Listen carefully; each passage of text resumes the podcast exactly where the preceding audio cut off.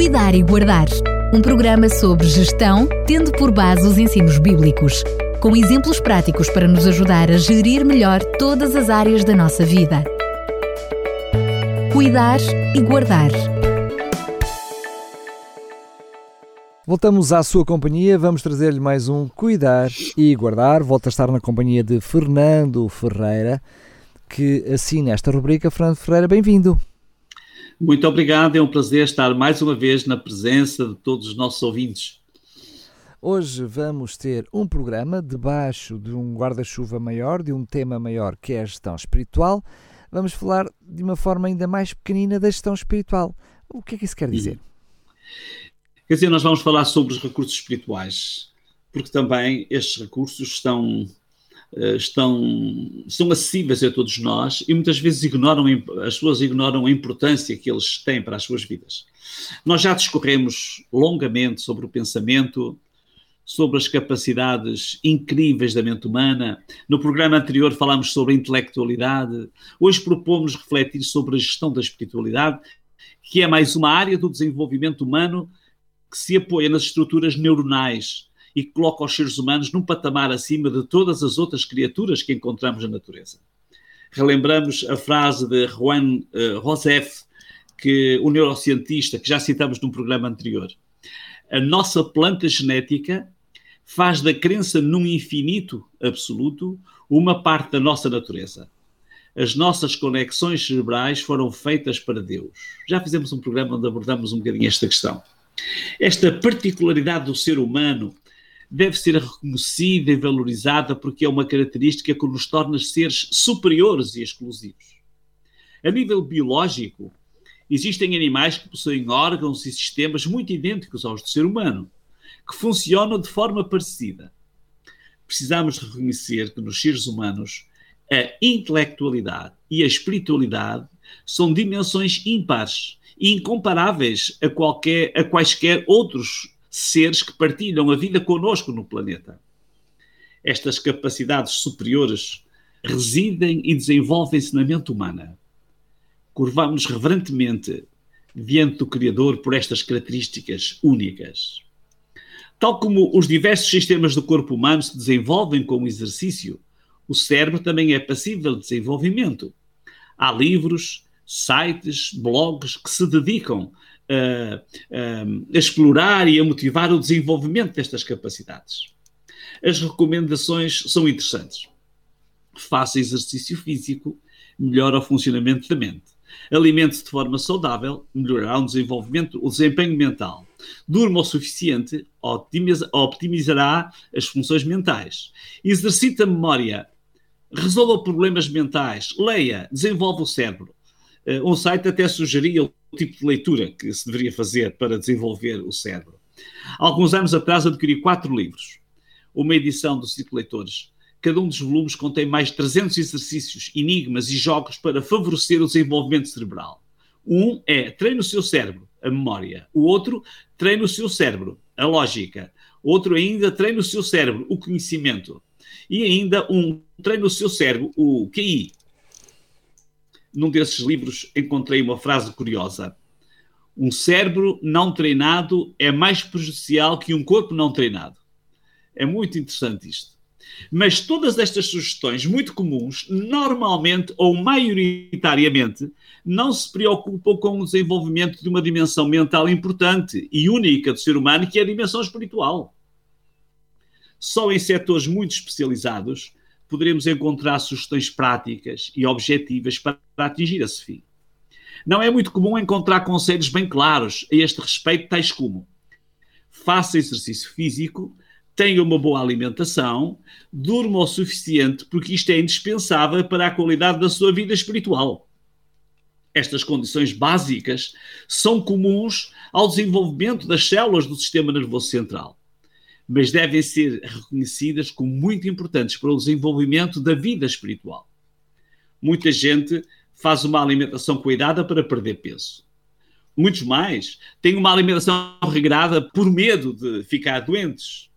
Outros uh, alimentam-se de forma cuidadosa porque pensam que é a melhor forma de preservar a sua saúde.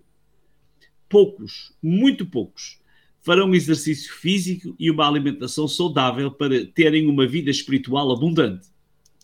Falando na gestão da espiritualidade, percebemos que em muitas culturas e filosofias espiritualistas estas noções são, estão compreendidas e são valorizadas. Em muitas das filosofias orientais, a alimentação vegetariana, macrobiótica e outras práticas que se prendem com o estilo de vida destes povos são praticadas com o objetivo de os tornar espiritualmente mais bem preparados. Aqui o cristianismo, de uma forma geral, tem perdido muito. Mesmo quando se compara com outras religiões, como por exemplo o islamismo, o hinduísmo e outras que existem, eh, onde existem princípios alimentares bastante orientados. Por que razão? As igrejas e as sociedades cristãs têm desvalorizado a relação dos hábitos alimentares e do estilo de vida com a qualidade espiritual das suas vidas. Na cosmovisão bíblica, o cuidado com o corpo está associado a uma elevada vocação espiritual. Nas instruções sobre a alimentação dadas aos hebreus, é apresentada uma razão para não se alimentarem como os outros povos. Por exemplo, em Levítico 11, encontramos uma lista muito detalhada sobre os animais que eles não, deveria, que não deveriam entrar na alimentação do povo hebreu. Por que razão? O livro uh, de Levítico explica e diz: Eu sou o Senhor vosso Deus. Comportem-se como pessoas santas, porque eu sou santo. Ou ainda podemos ler no livro de Provérbios: O vinho torna o homem arrogante, as bebidas fortes incitam ao distúrbio. Quem a isto se entrega nunca será sábio. Quer dizer que o cuidado com o corpo, tendo em conta a mente, fazia parte do seu estilo de vida. Séculos mais tarde, o apóstolo Paulo demonstrava compreender bem e ensinava estes princípios fundamentais. Ele diz em 1 Coríntios 6,19: eh, Não sabem que não pertencem cada um a si mesmo, mas que o vosso corpo é o templo, a morada do Espírito Santo que receberem de Deus e que habita no vosso interior? Portanto, quer comam, quer bebam, quer façam qualquer outra coisa, devem fazer tudo para dar glória a Deus. Na cultura hebraica, os tipos de comida e bebida eram escolhidos tendo sempre em conta a preservação e até a potenciação das faculdades da mente, com vista a facilitar uma boa gestão espiritual. São bem conhecidas as recomendações dadas ao pai de João Batista, mas também há outros casos que podíamos citar.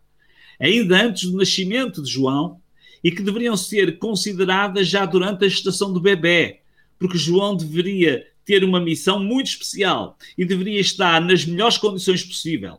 Foi dito por um mensageiro enviado a Zacarias: O teu filho será grande diante de Deus, não beberá vinho nem qualquer bebida alcoólica e será cheio do Espírito Santo desde o ventre da sua mãe. Citamos Lucas 1,15 na Bíblia para todos.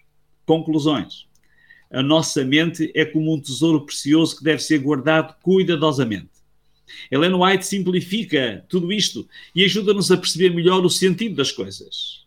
Escreveu: Os nervos do cérebro, que estão ligados a todo o sistema, são o meio através do qual o céu comunica com o homem e afeta a vida interior. Tudo que perturba a circulação da corrente elétrica do sistema nervoso, enfraquecendo assim os poderes vitais, diminuindo a sensibilidade mental, torna mais difícil despertar a natureza moral. Hoje existem diversas filosofias sobre a espiritualidade. Muitos conceberam uma espiritualidade muito personalizada, tentando preencher cada um por si o espaço espiritual da mente. Outros tentam construir a sua experiência na relação com a natureza, com os astros, com o sol, com a energia do cosmos. Na perspectiva bíblica, a vida espiritual só faz sentido na relação com Deus. Jesus explicou isto com uma ilustração da videira e dos ramos. Os ramos não têm vida quando desligados da videira. Ele disse claramente: Pois sem mim nada podem fazer. Cuide bem da sua, da sua vida espiritual. Cuide quando come, quando bebe, quando faz exercício físico, quando descansa, quando está no trabalho, quando está em casa, quando lê, quando pensa, quando medita o apóstolo Paulo resume esta simbiose numa frase incrível. E este precioso tesouro está contido num recipiente de barro, ou seja, os nossos corpos fracos. E assim toda a gente pode ver que este maravilhoso poder é mesmo de Deus, não vem de nós. Cuide e cultive da beleza do espírito, na sua relação com o Criador do Universo. Não esqueça, isto é cuidar e guardar. Fernando Ferreira, mais uma vez, muito, muito interessante, como não podia deixar de ser. Assim, é verdade que estávamos todos, estávamos intrigados com aquilo que queria ser o programa, quase aqui um binómio, uh, repetindo-se no contexto, mas ao longo, ao longo do programa fomos claramente percebendo a necessidade que temos também de gerir bem esta fase, esta parte da nossa vida. E o que é que nos vai trazer no programa seguinte? Nós vamos continuar ainda neste grande tema, mas vamos falar sobre a gestão uh, dos recursos materiais. Portanto, tantos recursos que temos que às vezes nem pensamos, nem, nem, nem refletimos sobre eles. Mas uh, o ser humano tem, tem recursos incríveis que devia usá-los nesta perspectiva elevada e espiritual. É aí que vamos chegar. Muito bem. Um grande abraço, Fernando Ferreira, e até o próximo programa, se Deus quiser. Muito obrigado, um abraço para todos. Uma boa semana. Cuidar e Guardar um programa sobre gestão, tendo por base os ensinos bíblicos com exemplos práticos para nos ajudar a gerir melhor todas as áreas da nossa vida. Cuidar e guardar